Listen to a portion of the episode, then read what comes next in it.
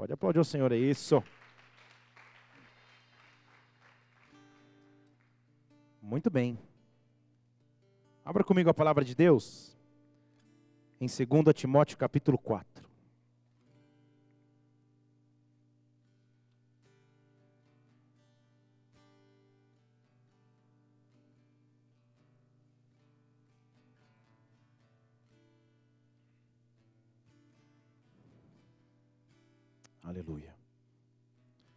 2 Timóteo capítulo 4. Eu vou ler o versículo 7. Conhecido versículo das Escrituras que diz assim: Combati o bom combate, acabei a carreira, guardei a fé. Desde agora, a coroa da justiça me está guardada, a qual o Senhor, justo juiz, me dará naquele dia não somente a mim, mas também a todos que amarem a sua vinda. Deixa eu ler novamente o versículo 7. Eu combati o bom combate, eu acabei a carreira, eu guardei a fé. Vamos orar? Pai, nós te louvamos te agradecemos por essa noite preparada por ti em nossas vidas, porque esse é um momento de culto ao teu nome e esse é um culto, meu Deus, que é um culto vivo, de um Deus vivo, de um Deus real, de um Deus que é sobrenatural, Senhor. Por isso, num culto, se a tua glória não vier, se a tua presença não vier, se o teu sobrenatural não se manifestar, não há motivo para o culto existir. Por isso, nós pedimos que a tua glória, que a tua presença venham sobre esta casa, que a tua glória, a tua presença venham sobre as nossas vidas, que o teu sobrenatural entre em atuação sobre cada um de nós, Espírito de Deus. O Senhor conhece cada pessoa que entrou nesse local, o Senhor conhece cada história de vida, cada realidade de vida. E eu peço, vem neste lugar, Espírito Santo, vem sobre as nossas vidas, Espírito de Deus toma conta desse altar, toma conta da minha vida, dá ordem aos teus anjos ministradores e passeia por esta casa agora, Espírito Santo de Deus, que cada pessoa venha e receba de sua parte aquilo que espera de ti. Gera fome, gera sede no Espírito, gera uma expectativa em ti, Espírito Santo. Nós aguardamos a tua manifestação, nós esperamos pela tua visitação, nós queremos ser a tua habitação, que o teu reino venha agora neste lugar, que a tua glória seja estabelecida na terra, como é no céu, em nome do Senhor Jesus Cristo. Cristo, neutraliza tudo que é contrário à tua presença e manifesta aqui a tua glória. Seja entronizado, seja engrandecido, seja exaltado em nossas vidas. Nós te adoramos, nós te rendemos glória, nós te rendemos adoração. Vem neste lugar, Espírito Santo, vem neste lugar, Espírito Santo. Assume o controle dessa reunião, em nome do Senhor Jesus Cristo, em nome do Senhor Jesus. Amém e amém. Aplauda o Senhor que vive e é digno de glória. Aleluia!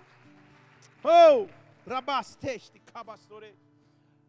Entenda comigo o poder de realização que deve ser para um homem, no final de sua caminhada, ter a tranquilidade de falar as frases como o apóstolo Paulo acabou de dizer e lemos. Estamos lendo o retrato de um homem no final de sua vida. Alguém que àquela altura tinha capacidade de olhar para trás e reconhecer os passos de sua caminhada. E quando ele olha para trás, ele diz: olhando a minha história de vida, eu posso dizer: eu combati o bom combate, eu estou acabando a minha carreira, mas eu guardei a minha fé.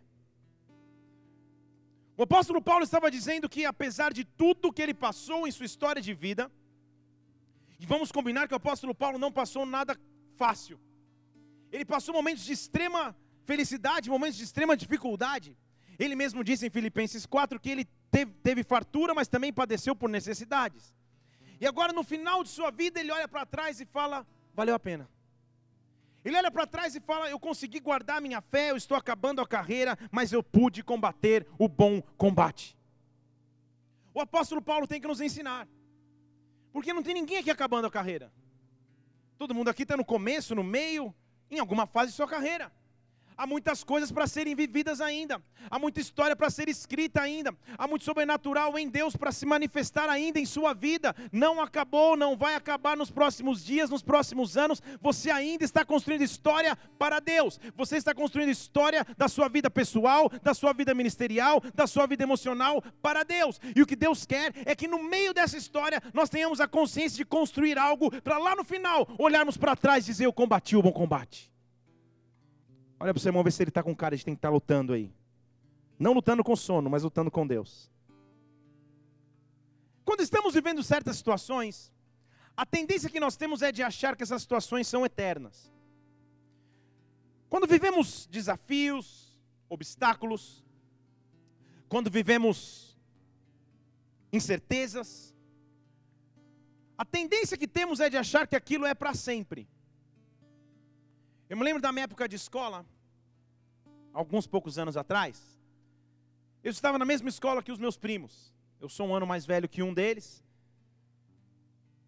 E naquela época, no recreio, para você ver quanto tempo isso aconteceu, porque hoje não é nem recreio mais, é intervalo, mas naquela época, no recreio, os meninos gostavam de diversos tipos de brincadeira. Tinha gente que brincava de esconde-esconde, outros brincavam de sei lá o quê. Mas tinha um jogo específico que chamava linha. Mas São Paulo chamava linha. Não sei se você sabe o que eu estou dizendo aqui. Linha era um jogo de futebol. Uma bola, um cara no gol, e, e você podia dar dois, três toques na bola e tinha que bater para o gol. Era uma coisa meio assim. Não sei como se chama aqui, se esse jogo existia aqui. A gente jogava isso no recreio, no intervalo. E meu primo sempre participava, mas meu primo, que hoje é um médico, cardiologista, um cara renomado na sua área, mas totalmente perna de pau no futebol. E sempre tentava jogar essa linha e nunca dava certo.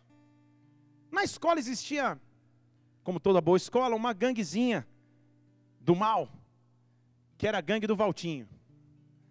E o Valtinho era tenebroso. Na época ele era o cara que olhava para você e fala, te jurava na saída e você tinha que, que simular uma dor de barriga, uma dor de cabeça para ir embora mais cedo, porque a gangue do Valtinho era, temeri, era temerosa. E um dia eu estou lá no, no, intervalo, no recreio, com, conversando com meus amigos, e eu vejo uma confusão. E como toda boa escola, começa uma gritaria: briga, briga, briga! E todo mundo sai correndo para ver o que está acontecendo.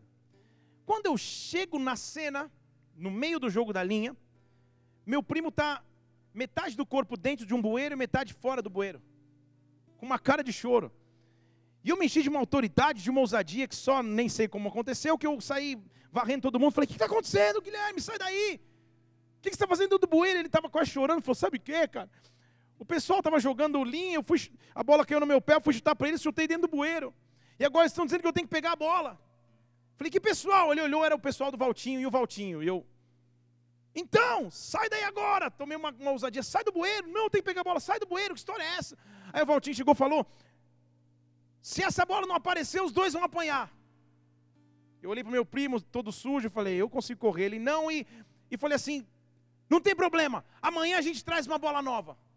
Meu primo dentro do bueiro, tipo, não, eu pego a bola, eu pego a bola. Eu falei, não, a gente traz uma bola nova, cala a boca você também. Sai do bueiro. Ele saiu todo sujo, fomos para a sala, ele falou, Felipe, você tem dinheiro para comprar uma bola nova? Eu falei, eu não, e você? Ele falou, também não. Eu falei, a casa caiu. Cheguei em casa, sabe aquelas bolas de dente de leite de borracha que você compra na, na, na banca de jornal? Era essa bola que a gente estava falando, não era bola pênalti, top, master, sei lá o que, Nike. Cheguei em casa, falei, meu Deus, e agora, cara? Como que eu vou explicar para meu pai essa vergonha? Que meu primo estava no bueiro, agora eu preciso de dinheiro para comprar uma bola na banca. Não dá, não tem como. Achei uma bola velha no armário, murcha, furada. Como todas aquelas ideias sobrenaturais de um adolescente, eu e meu primo fomos no posto, pedi para encher a bola de borracha. Enchemos a bola, eu peguei um esmalte da minha mãe, passei no furo achando que ia criar uma camada e a bola não ia mais murchar. Tudo para 15 minutos depois. A bola está um, um pedaço de borracha no chão começamos a falar, meu Deus, suando frio, falando, e agora? Quase não dormimos direito. Falei, poxa, no dia seguinte não vai ter como. Guilherme, a gente vai ter que falar com os nossos pais, cada um vai ter que dar cincão, vamos comprar uma bola na banca e vamos, vamos salvar nossos dentes. Sabe quando você passa a noite inteira preocupado com o problema? Não dormi direito, pensando no Valtinho, me esmagando, me, me batendo num poste. O Valtinho era grande. E aí eu falei, Senhor Jesus, entrei no. Meu primo estava já sujo, era só ele pegar a bola. Bem, na hora que acordei, na, graças a Deus que Deus prepara todas as coisas. Meu pai fala, Felipe, ora pelo café da manhã. Eu falei, é uma oportunidade. Pai, em nome de Jesus, quero te pedir provisão, Deus. A bola que eu preciso de borracha. Fui defender meu primo. Contei história na oração. Era só falar, Deus abençoe o café, amém? Eu fiquei duas horas, Senhor, porque eu, sabe, eu só quis ajudar meu primo. Convence o meu pai, Deus que ele já me dê 20 logo para eu ficar guardando 10. Sei lá, comecei a fazer um clamor no café, eu abri o olho, meu pai estava, o que, que você está falando? Falei, pai, tem que contar uma história. Chorei e tudo mais. Ele resolveu, me deu dezão, fui lá comprei a bola. Cheguei na escola, a primeira coisa que eu fiz, não dormi direito, estava até com dor de barriga. Cheguei eu, meu primo, para o Valtinho. Valtinho, ele, oi. Tá aqui, cara, a bola ali. Bola? Que bola, nem lembrava da história. Sabe quando você está vivendo um problema e, e, e você está limitado pelo aquilo que o problema te diz? Eu sei que o problema que você passa, a situação que você enfrenta é muito mais forte do que uma bola de 10 reais. Mas como você vai encarar essa situação daqui a dois anos? Como você vai se lembrar do que você vive agora daqui a cinco anos? Na verdade, como você lembra dos problemas que você já viveu, como Deus já, já te livrou desses problemas? Você tem um histórico para contar e quando você olha para trás fala: calma aí, não era tão grave assim, não era tão sério assim, ou na verdade era sério demais, mas Deus interviu em meu favor. O que nós aprendemos quando passamos por uma causa é que depois que passamos, o que nos resta é um testemunho para contar e maturidade para adquirir um testemunho para contar e uma história para contar. O que você tem que entender e que eu temos que entender é que nós estamos escrevendo uma história com Deus e para Deus. E quando nós chegarmos no fim da carreira, nós vamos olhar para trás e Senhor, valeu a pena, eu combati o bom combate, e o sentimento que eu tenho é de um sentimento de vitorioso, de alguém que não desistiu da luta antes da luta terminar. Deus nos trouxe aqui nessa noite para dizer que você não desista, que você não retroceda, que você não dê um passo atrás, mas que você continue continue caminhando na direção do alvo que é Cristo. Ele vai te dar força para caminhar, Ele vai te dar força para prosseguir. Eu não sei o que você enfrenta, eu não sei o que você passa, eu não sei a tua situação do momento, mas uma coisa eu sei: há um rei acima de todos os reis, há um Senhor acima de todos os senhores da terra, e Ele vai cuidar de nossas vidas, e Ele vai cuidar da tua história, e Ele vai cuidar do que você enfrenta. Não desista do combate, prossiga, não desista das lutas, vá em frente. Se Deus é por nós, quem pode ser contra nós? Aplauda aquele que vive. Oh! Sabe, afinal de contas, o que o apóstolo Paulo está dizendo? Eu não desisti do combate. Ele está pensando, poxa, teve momentos que foi duro. Teve momentos que eu falei, poxa, eu vou desistir. Teve momentos naquela madrugada que eu pensei, Senhor, e se eu mudar de escola? Se eu fugir para o Paraguai? Sei lá, você tenta achar soluções para não enfrentar de frente àquilo que é o teu dia a dia. Mas o que Deus diz é que quando Ele manifesta a glória dele, Ele te dá força para combater. É por isso que Ele diz que aqueles que confiam no Senhor renovam as suas forças. Se Ele renova a força, é porque você continua precisando de força. Então, o que Deus quer fazer sobre cada um de nós é renovar nossas forças. Levante uma de suas mãos. Deus quer trazer renovo de força sobre as nossas vidas. Que Deus comece a trazer um renovo sobre ti, um renovo no teu físico, um renovo nas tuas emoções, um renovo no teu espírito, que o renovo de Deus comece a se manifestar sobre ti, que o renovo de Deus comece a se manifestar sobre a sua vida, que o renovo de Deus se manifeste nesse lugar. Sabe o que é o renovo à luz da Bíblia? Está em Isaías capítulo 11, versículo 1. Eu não te disse esse texto, mas estou lembrando agora aqui, Camila. Isaías 11, 1. A Bíblia fala sobre renovo. A Bíblia diz assim: do tronco de Jessé vai brotar um renovo, vai brotar um rebento. Das suas raízes vai um renovo frutificar. Isaías está falando de maneira messiânica que da raiz de Jessé, Jessé era o pai de Davi, então da raiz de Davi nasceria um renovo. Renovo no literal hebraico é galho. Então o que ele está dizendo é numa terra seca ou numa árvore seca, você vai olhar e de repente um galho novo vai ter nascido. Aonde você achava que não tinha mais vida, onde você achava que não tinha mais esperança, onde você achava que não ia mais, de repente você olha e a mesma árvore inexplicavelmente surge em vida, surge um renovo. O que ele está dizendo é que Deus é capaz de trazer frutos onde o fruto não parecia existir. Isso é importantíssimo demais lembrar quando nós estamos falando de dificuldades de, de situações onde parece que você não tem mais recurso nenhum para resolver, Deus entra em atuação. O que eu vejo na tua história de vida é Deus entrando em atuação e falando: calma aí, o controle é meu, vem cá, vai brotar um renovo, vai brotar um renovo, vai brotar um renovo, vai brotar um renovo, vai brotar um renovo, vai brotar um renovo. É por isso que Isaías ele fala que, que do, no rio ele faria um rio no meio do deserto, um rio no meio do ermo, um caminho no meio do deserto. É por isso que ele diz isso. Ele é capaz de brotar vida onde a vida não existia mais. E quando ele nos deixa recomendações, é interessante notar que no livro que encerra a Bíblia, ele faz questão de deixar recomendações para que nós vivêssemos hoje, para coisas que nós viveríamos hoje. E ele escolhe, na época, deixar cartas. Se fosse hoje, ele deixaria mensagem de WhatsApp às igrejas, mas hoje ele deixa, antigamente, ele deixou cartas. E ele deixa cartas registradas a cada igreja, porque cada igreja representa uma realidade que vivemos hoje. Há linhas teológicas que analisam cada igreja como uma, uma época, na, escatologicamente falando, no tempo. Concordo também, mas também cada igreja no Apocalipse representa a realidade que vivemos no momento.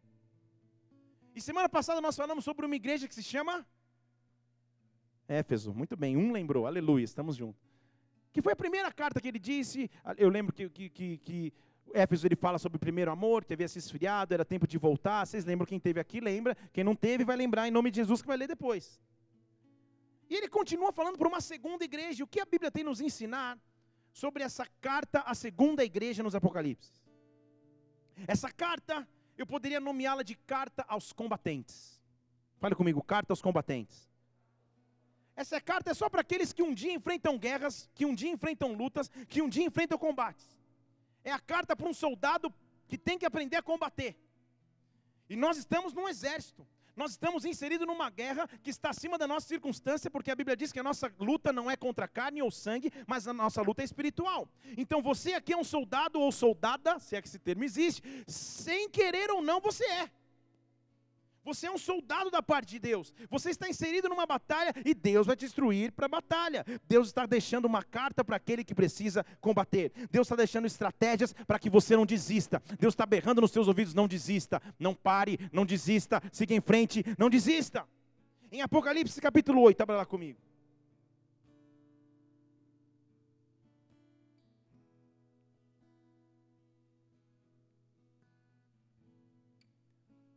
Capítulo 8 não, minto. Apocalipse capítulo 2, verso 8. Ele está deixando a carta à segunda igreja. E ele diz assim: Ao anjo da igreja em Esmirna, escreve. Tudo bem? Apocalipse capítulo 2, versículo 8. Ao anjo da igreja em Esmirna, escreve. Você já viu semana passada que o anjo da igreja é o pastor da igreja, é o cabeça da igreja. Esse é o termo que Apocalipse usa para falar especificamente para aquele que era o líder espiritual da igreja em determinada cidade. É importante, antes de continuarmos, entendermos o contexto histórico barra geográfico de Esmirna. Porque muito tem a ver com a carta e com o conteúdo da carta. O local onde a carta é enviada tem muito a ver o que vai ser escrito depois e por isso precisamos entender esse contexto.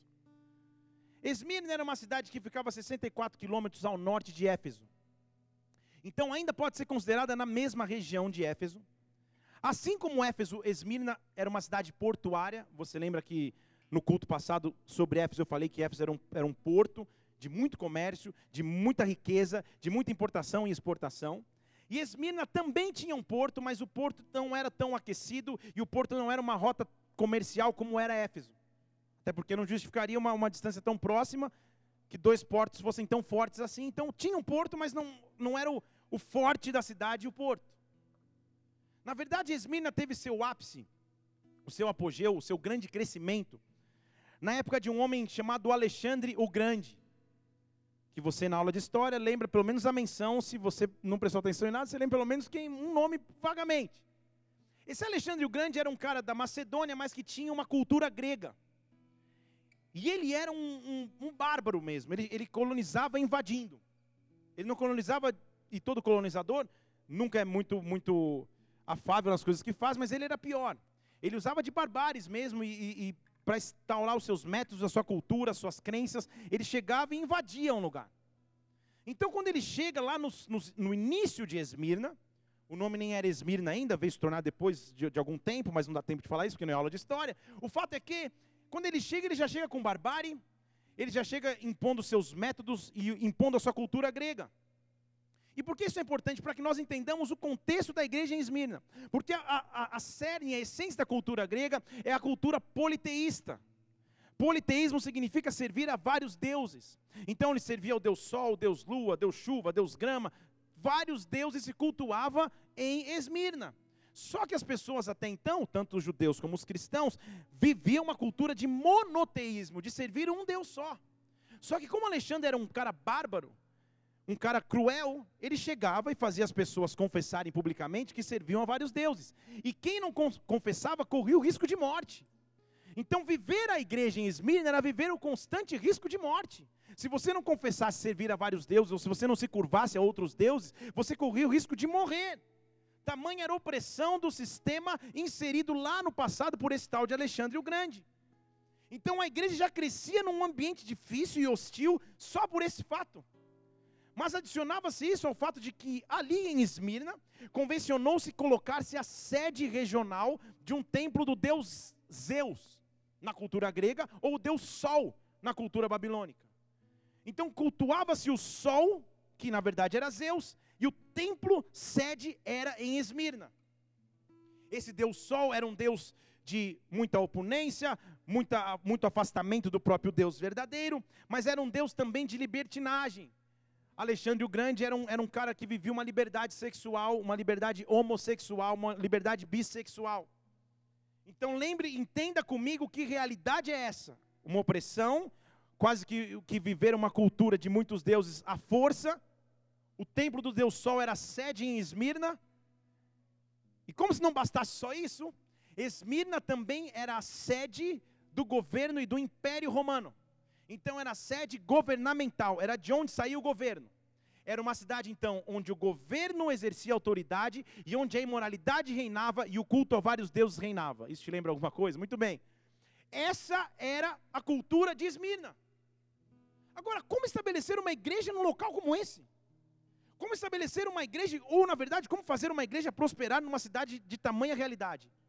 Se você não ia ter ajuda do governo, porque a sede do governo era toda politeísta, se você não ia ter ajuda financeira de ninguém, porque quem que comerciante ousaria fundar ou financiar uma igreja numa cidade que você podia morrer confessando a tua fé a um só Deus? Como que prosperar? Ou então, a pergunta eu quero perguntar diferente: como que Deus iria planejar uma igreja no local assim? Como que Deus ia querer uma igreja num, num, num local tão imoral, tão distante da glória e da presença de Deus?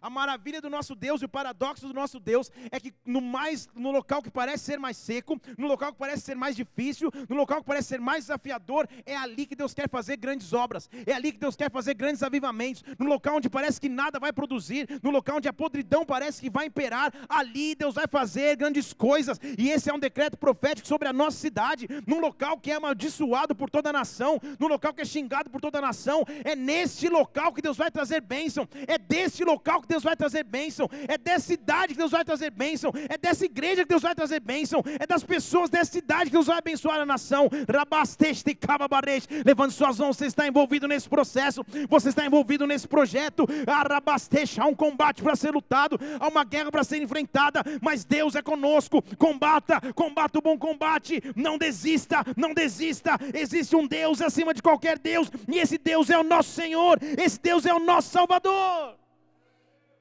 plantar uma igreja em Esmirna. Alguém ameaçou bater palma? Pode bater palma aí, aleluia. Isso. Obrigado, Amanda. Próxima sexta vai ser presbítero. Muito obrigado. Estabelecer uma igreja em Esmirna, então era ir contra tudo e contra todos. Estabelecer uma igreja em Esmirna era estabelecer uma igreja improvável. Quando Deus me leva a uma situação como Esmirna, é quando eu começo a viver improváveis. Quando eu começo a viver em minha vida uma fase onde parece que toda a oposição do céu, debaixo do céu e da terra está contra a minha vida, eu estou como se estivesse em Esmirna. Há fases em nossas vidas que parece que o inimigo me escolheu, sabe? Quando você tem com 50 pessoas num, num, num ponto de ônibus, a pombinha te escolhe. Quando chove, quando você sai de casa. Quando parece que a fila só para na sua vez. A, a fase de tráfego que você está não anda. Quando parece que tudo está acontecendo de errado só com você. São fases de Esmirna.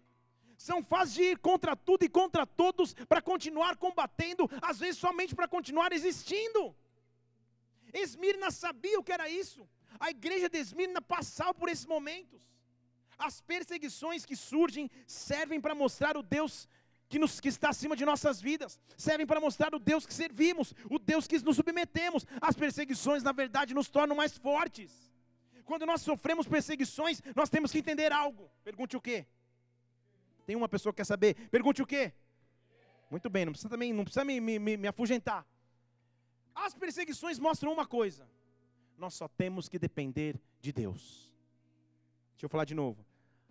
As perseguições as lutas, as dificuldades, as opressões, as aflições servem para nos mostrar somente uma coisa: dependa de Deus, dependa de Deus, dependa de Deus. Deus está falando ao seu coração nessa noite: dependa de mim, dependa de Deus. Não depende da situação momentânea, não depende do teu poder de persuasão, não depende do teu ciclo social, não dependa somente dos teus familiares. Dependa de mim, dependa de Deus. Ele é dono de todas as coisas, Ele é dono de toda a ciência, Ele é dono de todo recurso, Ele é dono de todos os contatos, Ele é dono de toda a porta aberta. Dependa de Deus, dependa de Deus, dependa de Deus. Nessa noite Ele diz ao teu coração: aprenda a depender de mim de novo aprenda a depender de mim de novo, aprenda a depender do meu poder, aprenda a depender dos meus milagres, dependa de mim. Você já tem o que é mais precioso, dependa de Deus. Ele não esqueceu de você, ele não esqueceu do teu clamor, ele não esqueceu das tuas orações. Dependa de Deus, dependa de Deus.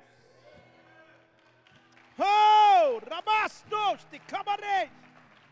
Oh! Pô, pensa que era fácil estar na igreja de Esmirna? Todo dia no meio do culto uma confusão, talvez, uma opressão do lado de fora, porque era uma cultura que ia contar completamente contra a cultura do reino, completamente contra a cultura daqueles que seguiam o caminho, a verdade e a vida que há em Jesus Cristo. Viver onde vivemos hoje, viver na realidade que vivemos hoje, é viver uma contracultura. O Evangelho é uma contracultura. E diga glória a Deus por isso. Porque enquanto todos se corrompem, você se mantém firme. Enquanto todos caem, você se mantém de pé. Só que vocês, por isso que você se converteu, você está em rota de colisão com o mundo. Gálatas 5,17 diz que o espírito luta contra a carne porque os dois são opostos entre si. E se você caminha no espírito, você vai conflitar contra a carne, contra a sua e contra as carnes, os pedaços de carne que estão dando por aí. Você sabe o que eu estou dizendo? A luta que você tem para não se corromper, a luta que você tem para não cair, a luta que você tem para continuar santo. Isso é possível passar por isso quando você depende absolutamente de Deus, quando você depende absolutamente do Senhor, quando te oferecem facilidades para chegar à presença de Deus, você fala: Não, eu dependo dEle, eu dependo do Senhor, eu dependo do meu Salvador, Ele vai cumprir as suas promessas, nem que seja aos 47 do segundo tempo, Deus vai fazer de forma sobrenatural. Eu dependo de Deus, eu dependo do Senhor, eu dependo daquele que me chamou, eu dependo daquele que me cuidou, eu dependo do meu Salvador, eu dependo dependo dele. Sabe que eu me lembro de um, de um, de um fato no, no meu passado, meus pais são pastores, e na época ainda não eram, mas cuidavam de uma obra social numa creche. E eu me lembro de um dia que eu brincava com as crianças da creche e tudo mais. E eu me lembro de um dia que de os ver preocupado no carro conversando, que aquele dia eles estavam indo para a creche, mas por algum acontecimento, ou por falta de, de, de, doações, ou por falta de mantimento, eles não tinham alimento suficiente para todas as crianças almoçarem aquele dia. E eu me lembro como se fosse hoje dessa conversa. Eles discutindo, orando, sei lá, põe mais água no feijão, serve menos, sei lá, eles estavam achando uma estratégia humana. Mas o fato é que tinha umas 50, 60 crianças e devia, devia ter comida para 15. E eu me lembro que todos sentaram na mesa, eu inclusive, e meu pai começou a falar: vamos orar e agradecer a Deus pelo alimento, que não existia. E eles ali parados, meu pai fez uma oração tipo longa, uns 45 minutos, orando, orando, Senhor, nós te louvamos, eu quero te agradecer pela tua provisão, tu és um Deus fiel, tu és um Deus de total provisão e graça, tu és um Deus de poder, e orava, e orava, e orava. Daqui a pouco, irmãos, toca a campainha da creche. E eu lembro como se fosse hoje um cara uniformizado. Ele chega para o meu pai e fala assim: Senhor, quero te pedir um favor. Na verdade, quero saber se, se eu, quero saber se você pode me ajudar. Você pode me ajudar? Pois não. Então, eu trabalho no frigorífico X ou na Sadia, sei lá, uma, uma marca de, de nome. E o nosso caminhão frigorífico acabou de quebrar. Quebrou o termostato, sei lá qual é o nome, e todos os alimentos do caminhão vão estragar.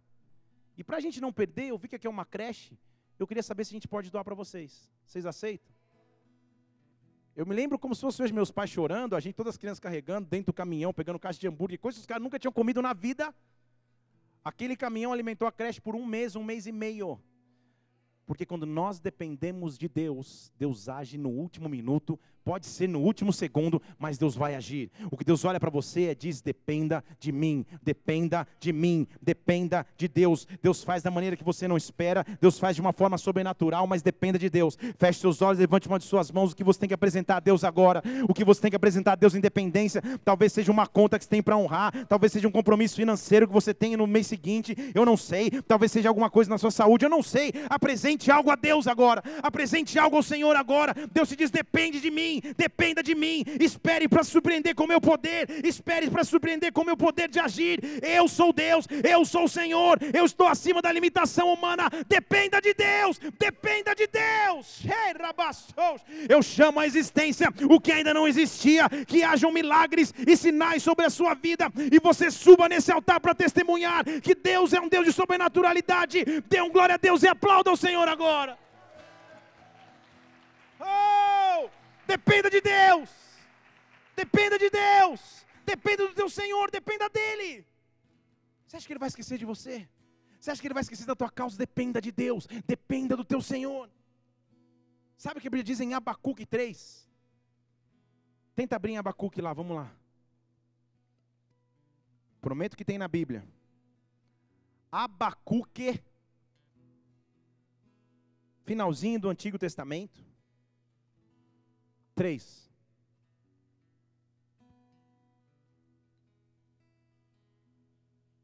Se você ainda não achou, finge que achou e lê no telão, ninguém percebe. Vamos lá, abre qualquer página, abre em Salmos, dá uma disfarçada. Abacuque capítulo 3. Ainda, lembre comigo que ele está falando para pessoas que trabalham com a terra, com a agricultura, pessoas que conhecem do que ele vai dizer. Ainda que a figueira não floresça, ainda que não haja fruto na videira, ainda que o produto da oliveira fale, então ele está falando para pessoas que plantam. Ele fala, mesmo que você planta, a figueira não vai dar certo. Você planta, a videira não vai dar certo. Você planta, o produto da oliveira não vai dar certo. Mesmo que tudo dê errado. Ele fala para os pastores do campo: mesmo que os campos não produzam mais alimento, mesmo que o rebanho seja exterminado da malhada, mesmo que no curral não tenha gado, ou seja, no pior das hipóteses, quando você olhar e tudo estiver dado errado, mesmo se tudo isso acontecer, todavia eu vou me alegrar no Senhor, eu vou exultar no Deus da minha salvação, porque o Senhor Deus é a minha força, Ele vai fazer os meus pés como da corça, Ele vai me levar para lugares altos, Ele vai me levar para lugares altos. Deus te cabarabastos, vai fazer dos meus pés como a corça. Você disse aleluia, mas o que é teus pés como a corça? a Bíblia diz que em Salmos, como a corça anseia por águas, assim anseia o meu coração por ti. Tudo bem? Na soberania maravilha de Deus, a corça é um animalzinho, parece, sei lá, o Bambi, sei lá, só para você imaginar mais ou menos o, o animalzinho que é. E ela tem nas suas patas uma capacidade sensorial, uma capacidade de, de sentir o terreno e o solo, que ela percebe a diferenciação de quando o solo está seco e o solo começa a ficar úmido. E quando ela percebe que o solo está úmido, ela entende que ela está próximo de um local onde existem águas. E porque ela tem essa capacidade, ela começa a correr cada vez mais próximo das águas. Tudo bem comigo aqui? Então o que a Bíblia está dizendo é que quando nada produz, ele transforma meus pés como os pés da corça. Ninguém disse amém, porque você está olhando, já os teus dedos estão aí, teus cinco dedos estão aí, você não está com pata nenhuma no pé. O que ele está dizendo é que espiritualmente, então, quando tudo parece dar errado, você começa a enxergar o que ninguém enxerga. Você começa a ter um, um, uma revelação no espírito de achar água onde ninguém achava água. Para todo mundo é solo seco, mas daqui a pouco você fala: hum, o solo está começando a molhar aqui, eu vou correr na direção certa, eu vou andar na direção certa. Deus vai abrir um nicho do mercado que até então não existia. Deus vai me dar autoridade e inteligência para que eu desponte para o concurso que eu estou estudando. Deus começa a me fazer como a corça. Eu começo a entender à frente o que Deus tem por mim. Eu começo a entender hoje o que Deus vai fazer na minha história. Ele faz dos meus pés como a corça, ele me leva para lugares altos. Eu estava num local onde todo mundo era igual, mas Deus me eleva e ali eu posso ver o que ninguém via. Deus está tocando a sua mente, Deus está tocando o seu espírito para que você tenha revelação, para que você tenha sonhos, para que você tenha visões no meio da tua posição. Deus vai se revelar como o Senhor. Dependa de Deus, dependa do Senhor, dependa dele. Oh, Agora entenda comigo. Eu estou falando de Esmirna. Cidade que eu já te expliquei o contexto. Um antro de perdição de tudo quanto é lado. Sede governamental, sede do Deus Sol, vivendo as penúrias que Alexandre o Grande trouxe e deixou como marca na história, cultura politeísta. Pô, difícil demais estabelecer uma igreja lá. Mas o que nós temos que aprender com Esmirna? E o que Esmirna tem a ver com os nossos dias de hoje? Tem a ver como Deus se manifesta e como Ele se revela a essa igreja. Porque volta lá comigo Apocalipse 2. Eu só li a primeira parte do versículo. E ele diz assim: ao anjo da igreja em Esmirna, escreve. E é legal que ele começa escrevendo e ele, ele dá as suas credenciais. Ó, vou dizer quem sou eu que estou falando para você não ter confusão. Ele fala: quem escreve aqui é o primeiro e último, aquele que morreu e reviveu. Esperava ouvir um amém. Vamos de novo, tá? Corta o filme, o DVD, volta. Ah, atenção. Em Esmirna ele escreve assim: Quem escreve isso aqui é o primeiro e o último, aquele que morreu e reviveu. Aleluia.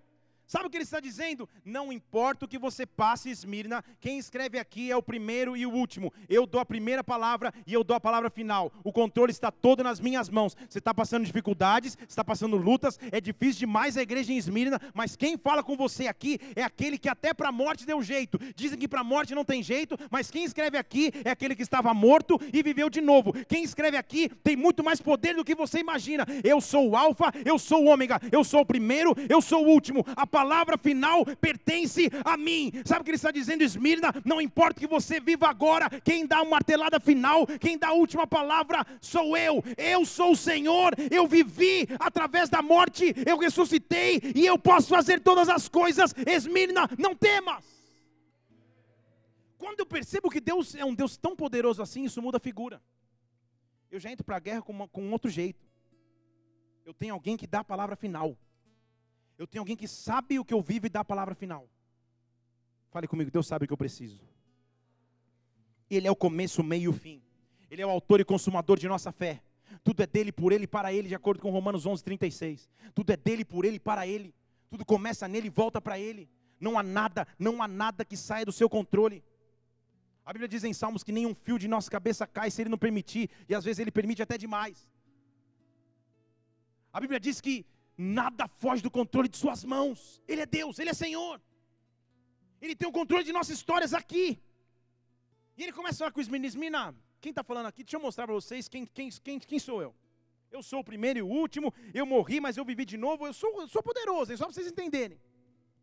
Aí ele começa mudando um pouco a chave e ele fala: Esmirna, olha como ele começa o versículo 9.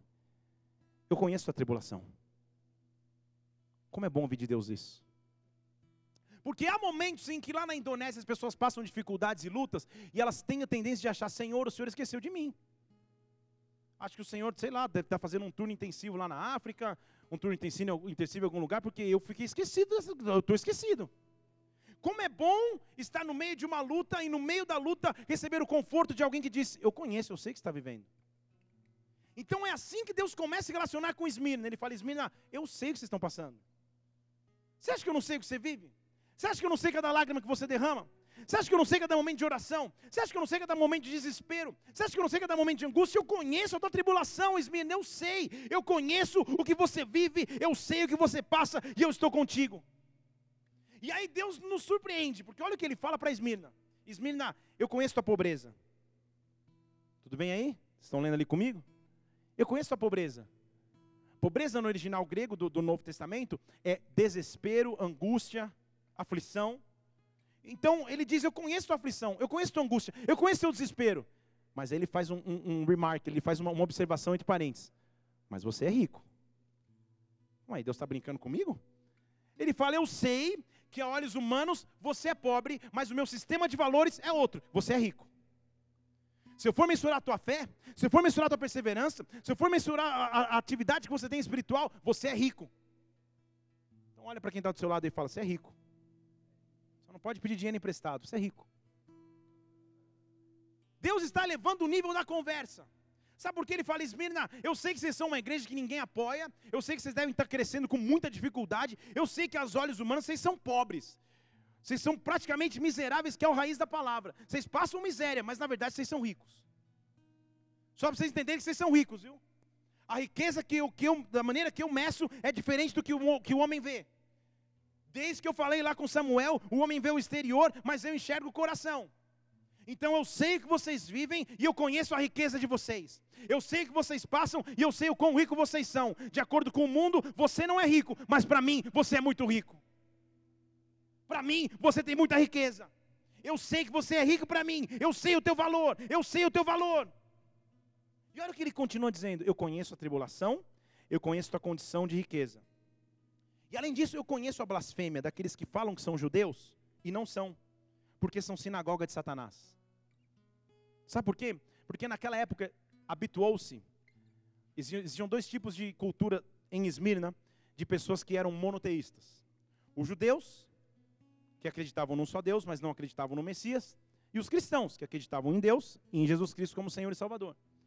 Só que os judeus, alguns hipócritas, fariseus, quando eram confrontados, você serve um Deus só?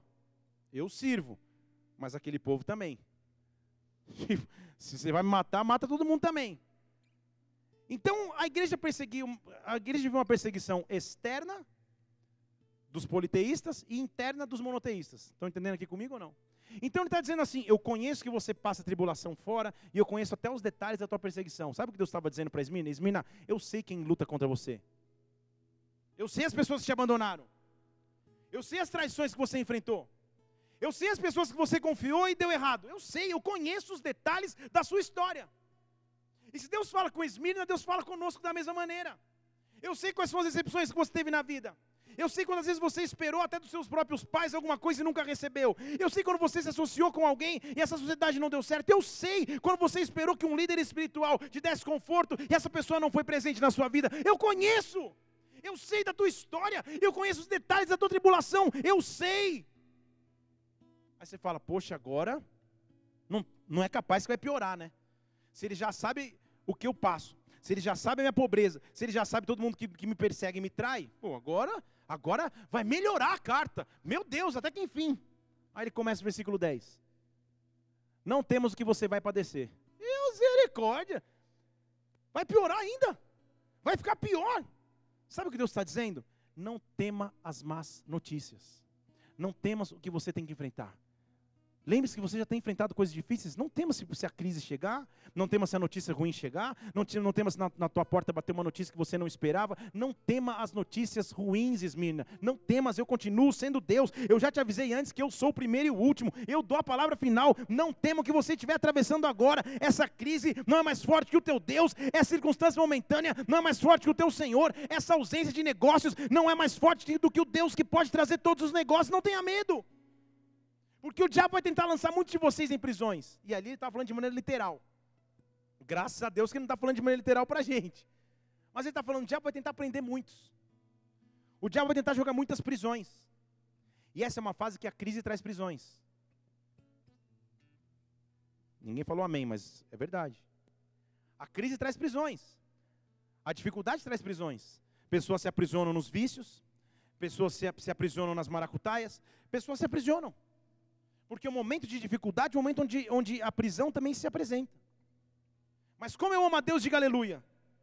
Que ele fala assim: vocês vão ser provados. É só isso. É só uma prova. As provas são inevitáveis. Mas vocês vão ter uma tribulação de dez dias. Vocês vão ter uma tribulação de dez dias. Fala comigo, dez dias. Aí você já está contando dez, nove fora, sobe um. Você fala, meu Deus, na minha vida durou muito mais, está durando muito mais que, que dez dias. Dez dias, se fosse dez dias. Ele está falando de maneira figurativa para Esmirna, porque os dez dias representavam para Esmirna os dez próximos imperadores que iriam continuar oprimindo a cidade, antes que a cidade tivesse uma libertação. Mas o que ele está dizendo então é: a tribulação que você passa tem dia para acabar. Você não entendeu de novo, você poder dar amém. O deserto que você enfrenta, a dificuldade que você atravessa, a ausência de recursos, a ausência de respostas, um aparente silêncio de Deus. Eu não sei o que nós enfrentamos, mas enfrentamos às vezes. Isso tem dia e hora para acabar. Não é para sempre, não é eterno, vai terminar. Um novo ciclo vai começar. E eu estou aqui da parte de Deus para liberar essa palavra sobre tua vida. Eu não tenho autoridade para dizer quando acaba, mas o que eu tenho autoridade para dizer é que vai acabar. Há um tempo para acabar, e essa prova vai te construir como um homem de Deus mais forte, como uma mulher de Deus mais forte. Deus está contigo, Deus está contigo. Ele não desistiu de você, ele não esqueceu de você. Não desista, não desista, não vai durar para sempre. Tem hora para acabar. Tem hora para acabar. Aí eles falam assim: a única coisa que você tem que fazer é ser fiel até a morte. Fala para o seu irmão, seja fiel. É o que você tem que fazer, seja fiel até a morte. Seja fiel até a morte. Fidelidade é característica de nunca abandonar, de nunca esquecer das alianças, de nunca esquecer das promessas, de manter comunhão, de manter relacionamento. Isso é fidelidade. Então ele diz: seja fiel até a morte. E se você for fiel até a morte, você vai receber a coroa da vida. Aí ele explica que coroa da vida é: se você tem ouvidos, ouça, o Espírito está falando para as igrejas. Se você vencer, de modo nenhum você vai sofrer o dano da segunda morte. Você fala, calma aí, sou gato, tenho sete vidas, como a segunda morte? Que história é essa? Ele está falando, se, se, eu vencer, eu não vou sofrer dano de segunda morte. Que segunda morte? O que a Bíblia está dizendo de segunda morte? Sabe o que Deus estava dizendo? Esmirna, aguenta a prova por um tempo aí, porque enquanto você está na terra, eles podem mexer contigo. Eles podem até te matar.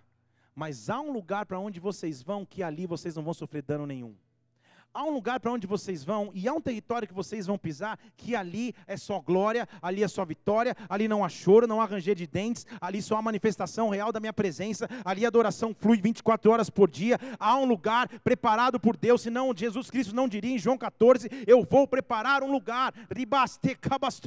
O que a Bíblia diz é: as dificuldades da terra, as dificuldades que você vive agora, não podem se comparar com a glória. Romanos capítulo 8, versículo 18: As tribulações do tempo presente presente não podem se comparar com a glória que vai nos ser revelada. As tribulações que eu passo hoje em dia não podem se comparar com a glória de Deus que virá sobre a minha vida. Então, sabe o que a criação espera? A criação, versículo 19, espera ardentemente a manifestação dos filhos de Deus. Deus levanta uma geração que, em meio às tribulações, que em meio à esmirna, que em meio à dificuldade, se levanta para manifestar a glória, se levanta para manifestar a presença. Rabassos, há uma porção separada de Deus para as nossas vidas, há uma porção separada de Deus para a tua vida. Talvez você esteja em Esmirna, talvez você esteja num lugar onde nada produz, mas Deus hoje está aqui para te dizer: Ele não desistiu da tua história, siga em frente. A tribulação do momento presente não pode se comparar com a glória que vai nos ser revelada.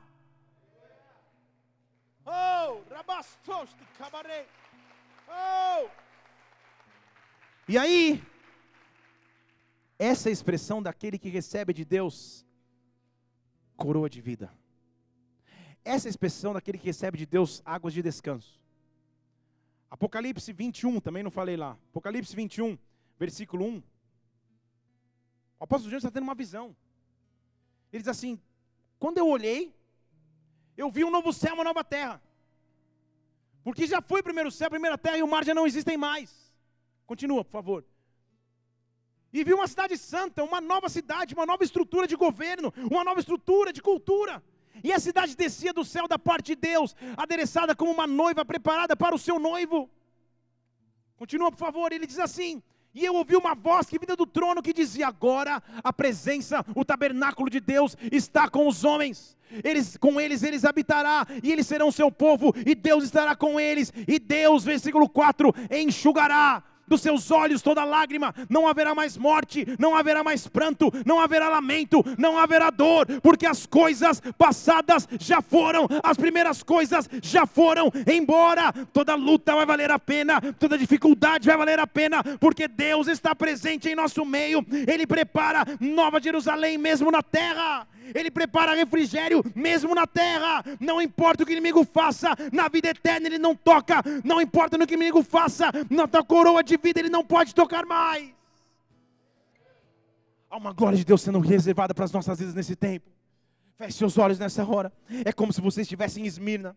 É como se você estivesse num local onde a oposição é grande. É como se a igreja de Esmirna se manifestasse nos dias de hoje. Como crescer, como manifestar a glória de Deus numa sociedade que opõe. Como crescer no meio de um ambiente de trabalho em que você é perseguido. Como viver esse novo desafio? Se o inimigo insistentemente diz que você não tem qualidade, que você é pequena demais, que você não vai conseguir. Há uma irmã aqui que começou um desafio novo profissional nesses dias. E na tua mente fica um sentimento de inadequação, de pequenez. Deus está dizendo: você é maior do que imagina, porque como você carrega a minha presença, você carrega a minha presença por onde anda. Combate o bom combate, acabe a carreira, guarde sua fé como Esmirna, em às oposições, se levante para receber de Deus coroa de vida, coroa de vida, coroa de vida. A coroa de vida sendo reservada para as nossas vidas nessa noite. Por isso apresenta diante de Deus agora o que é a tua Esmirna o que são as oposições que você passa no dia a dia, quais são os desafios que você tem. Há pessoas que estão desempregadas aqui, há pessoas que a sua esmirna é o desemprego, e toda a situação diz que você não consegue recolocação. E eu digo que esse é o mês da tua resposta em nome do Senhor Jesus Cristo. Esse é o mês que Deus vai te responder em nome do Senhor Jesus. Rabassous, há pessoas que estão precisando de novos projetos, de novos negócios. Esse é o mês que Deus vai intervir em teu favor. Há pessoas estudando para provas que cabastos que são praticamente impossíveis de se passar, e Deus está aqui manifestando a sua glória, dizendo: combate o bom combate, e dependa somente de mim, dependa somente de mim. Há uma glória de Deus nessa casa, há um sobrenatural de Deus aqui nesse local, e Deus está te trazendo força novamente, Deus está trazendo força novamente. Oh. Não compreendo os teus caminhos. Comece a adorar a Deus. Mas te darei a minha canção. Doces palavras te darei. Oh, sustenta-nos, Deus.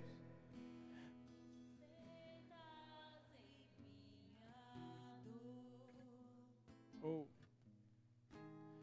Isso me leva mais perto de ti, mais perto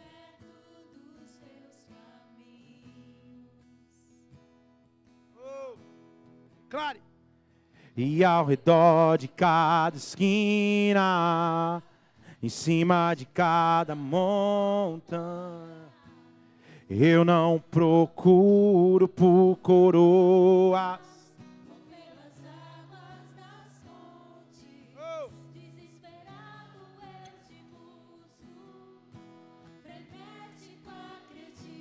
Oh, que avisa.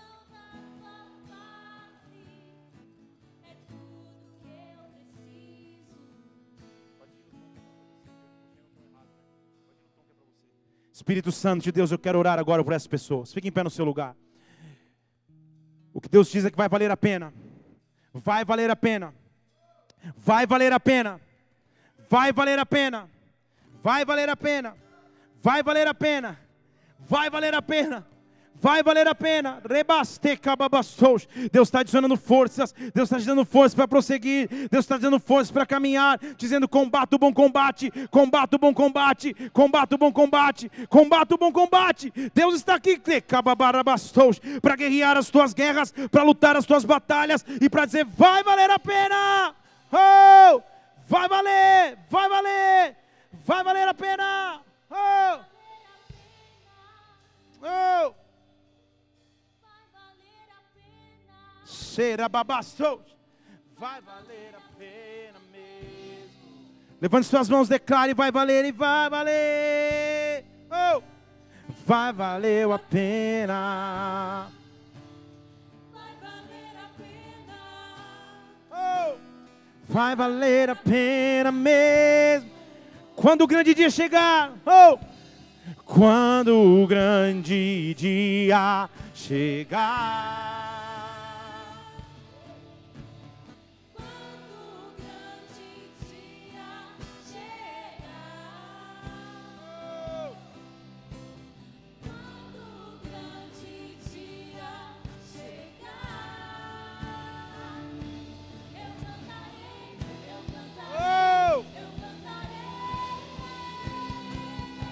Levante suas mãos, declare: Senhor, Senhor, valeu a pena.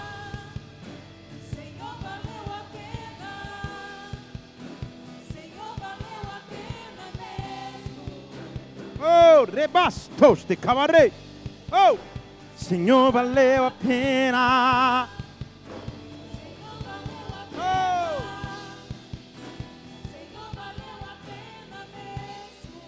Sabe o que eu quero que você faça agora?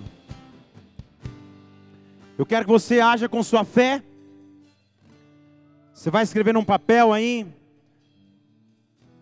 Ou você vai, se tiver um papel, escreva, ou você vai anotar no teu celular, tablet. O que representa Esmirna para você? Qual é a oposição que você tem que vencer? Onde você precisa da intervenção de Deus? Você vai guardar isso com você e vai anotar a data. Porque você vai ver o testemunho que Deus vai fazer na tua vida. Nós vamos começar a adorar a Deus agora e- pega um papel e escreve aí. Escreve no seu celular, escreve em algum lugar só para que você lembre.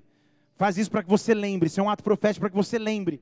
Para que você lembre do dia de hoje e para que você possa testemunhar do que Deus fez nesse altar, do que Deus fez em na tua vida, para que você possa tes- testemunhar para os teus familiares o que é Esmirna para você, o que é oposição, o que é a dificuldade, o que é a opressão que o inimigo tenta proporcionar. Apresente isso diante de Deus, porque Deus está visitando a tua Esmirna hoje. Oh, anote aí, eu estou anotando os meus aqui, anote os teus.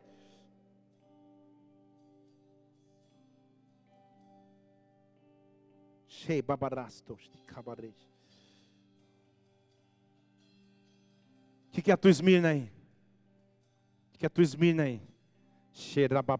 Tu és poderoso para fazer. Tu és poderoso para fazer infinitamente mais. Tu és poderoso para fazer infinitamente mais. Tu és poderoso para fazer infinitamente mais, Senhor. Infinitamente, infinitamente. Oh, rabaste cababastoresh. Ribabastos. Oh, recababaresh. Põe na tela aí, por favor, Camila. Efésios capítulo 3, versículo 20. Ricabastos. Deus é poderoso. Deus é poderoso. Deus é poderoso. Deus é poderoso. Deus é poderoso, Deus é poderoso, Deus é poderoso, abundantemente poderoso. Ele é poderoso para fazer muito mais, abundantemente além daquilo que pedimos ou pensamos, segundo um poder que opera em nós. Você entendeu o que a Bíblia está dizendo? Através do poder de Deus que já está em sua vida, Ele é capaz de fazer abundantemente além. Não é o que você esperava, não é o que você pedia, mas é abundantemente além. Ele vai fazer abundantemente além, mais do que você pediu, mais do que você pensou, porque Ele é Deus, porque Ele é Senhor, e quando você planta a semente, você colhe e nem sabe como colheu, você colhe e nem sabe como a semeadura rabastos deu resultado. É tempo de viver uma colheita em Deus, é tempo de ir em Esmirna, no local onde nada produzia, Deus começar a trazer vida, Deus começar a trazer vida, e Deus vai começar a trazer vida. Põe Isaías 43, versículo 6. Deus vai começar a trazer vida onde não havia mais vida. Deus vai começar a trazer solução onde não havia mais solução. Você está em fé, anotando o que é Esmirna para você, e a glória de Deus vai se manifestar agora. Rabastos, ricababastos. Eu direi ao norte da. Põe desde o começo, por favor, vai. Melhor. Sabe o que ele diz? Filho, vem sem dinheiro. Versículo 1 de, cap... de Isaías 43.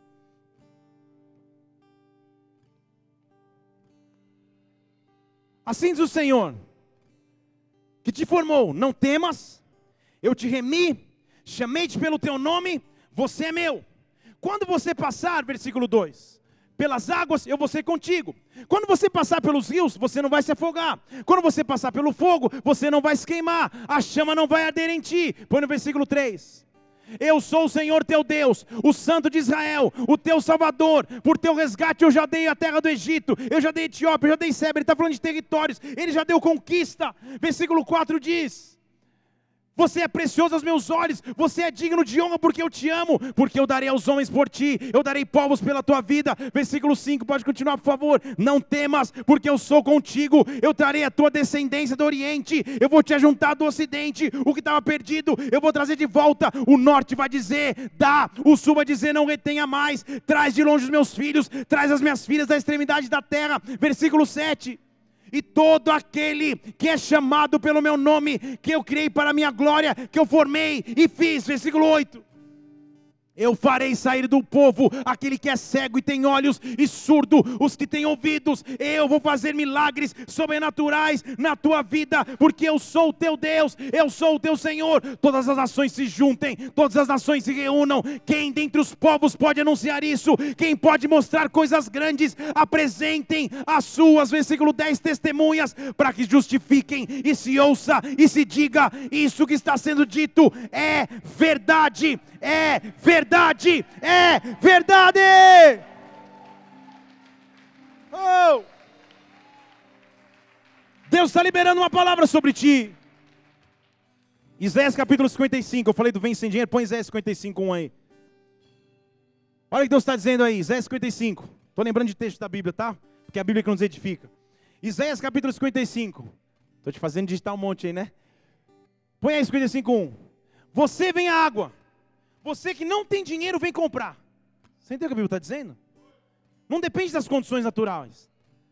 Vem para as águas, vem sem dinheiro, vem comprar, porque você vai comprar, você vai conseguir comprar sem dinheiro e sem preço. Você vai comprar vinho e vai comprar leite. Não vai te faltar o vinho, que é a representação do sangue de Jesus Cristo, da salvação, e o leite, que é a representação da palavra que nos alimenta. Quando a palavra nos alimenta, eu vivo na salvação de Deus, eu vivo o sobrenatural. Eu compro mesmo sem ter dinheiro. Levante suas mãos. Há uma glória de Deus visitando a tua Esmirna há uma glória de Deus visitando a tua história, e rabareste, cababastos, eu faço um ato profético, aquilo que você escreveu nesse papel, aquilo que você anotou nesse telefone, aquilo que você em fé apresentou diante de Deus, você vai se surpreender com a capacidade que Deus tem de fazer, Deus é maior, rabarequetababastos, de tudo aquilo que achava que poderia paralisar, agindo Deus, quem impedirá? Impedirá? Agindo Deus, quem impedirá? Oh! Xerabarabastote cababare. Ribabaraste cababastos. Oh! Levante uma de suas mãos. Aquilo que era morte vai se tornar em vida. Aquilo que era maldição vai se tornar em bênção. Aquilo que era morte vai se tornar em vida de novo. Rebareste cababastos. Ribabareste cababareis. Oh. Põe aí 1 Coríntios capítulo 15, 55. Vamos ler a Bíblia, que é a Bíblia tem promessa. Você vai olhar para a tua situação de esmirna, você vai olhar para a tua situação de necessidade, você vai olhar para aquilo que é o teu desafio, e você vai dizer: morte, onde está a tua vitória? Morte, onde está o teu aguilhão? Morte, onde está a tua força? Desesperança, onde está a tua força? Mas graças a Deus que nos dá a vitória. Mas graças a Deus, versículo 56, que nos dá a vitória. Desculpa, próximo, desculpa.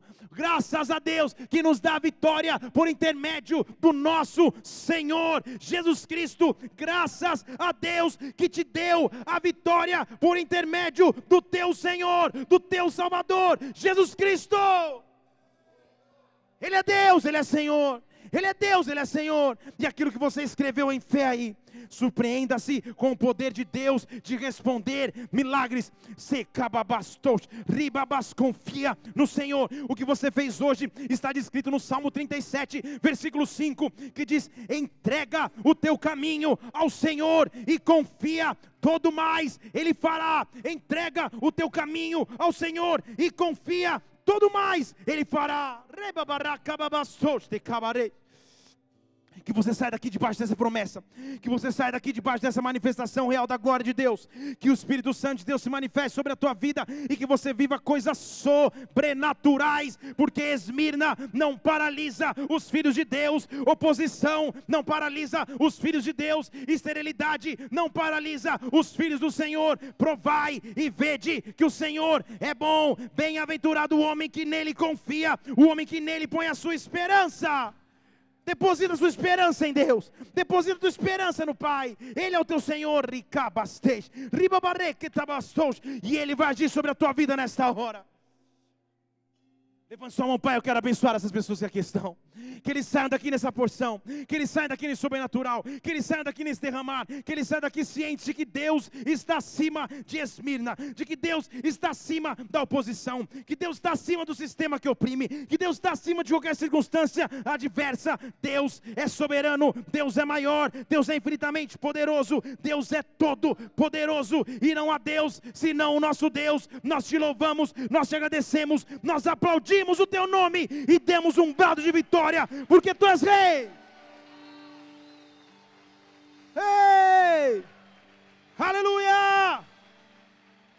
Aleluia! Aplauda, aplauda, aplauda, aplauda! Oh! Xerabarastos te cababarei. Oh! Aleluia! Aleluia! Aleluia! Aleluia! Aleluia, aleluia, aleluia! Oh! Santo, Santo, há uma glória de Deus, há uma glória de Deus, há uma glória de Deus, há uma glória de Deus aqui. Oh! Xerabarabastos, ricatarabastores de cababastos. Oh! Sabe o que você vai fazer nesses próximos dias? Você vai simplesmente falar: Senhor, que venha a nós o teu reino.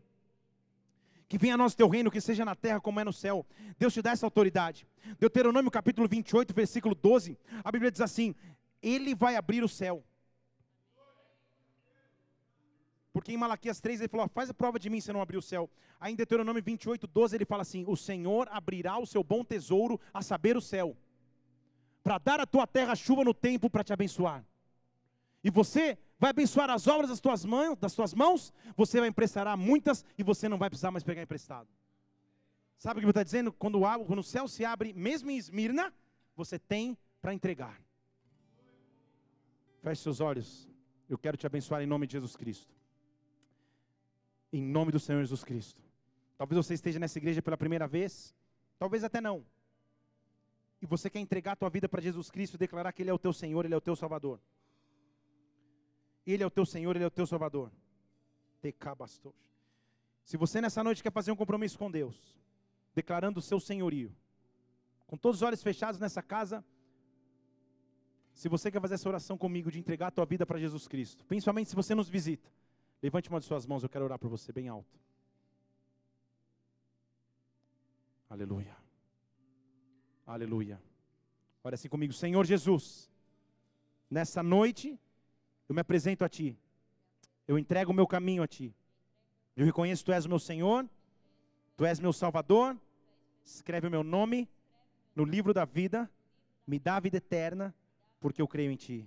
Pai, eu oro por essas pessoas que hoje fazem um compromisso contigo, que hoje firmam-se novamente contigo, pessoas que hoje se entregam para ser salvas, pessoas que hoje entregam para ser libertas, para ser perdoadas, para serem transformadas. Senhor, que um novo tempo se inicie em nome do Senhor Jesus Cristo, que uma nova glória se inicie em nome do Senhor Jesus. Como teu servo, eu quero abençoar essas vidas, te louvar e te agradecer por esse que é o maior milagre de todos. Nós aplaudimos ao Senhor como igreja, em nome de Jesus, em nome de Jesus. Dê a mão pessoa que está do seu lado. Aleluia! Aleluia! Aleluia! Se você fez essa oração pela primeira vez, ao final do culto tem pessoas com pranchetas ali no fundo. Deixe seu nome ali para que a gente possa te ligar, entrar em contato contigo e te mostrar que maravilha é essa decisão que você tomou. Irmão, vocês estão vendo a glória de Deus que vem, né? Nós vamos viver essa glória. E é nessa glória que nós vamos viver. Se eu fosse você, eu não faltava no culto de ceia domingo, vai ser um derramar sobrenatural aqui. E eu não perdi a sequência dessa série até o fim, porque é uma sequência e a glória só vai aumentando. Olha para o seu irmão e fala: resista. Vamos orar. Se Deus é por nós, quem será contra nós? O Senhor é meu pastor e nada me faltará. Vamos orar todos juntos. Pai nosso que estás nos céus.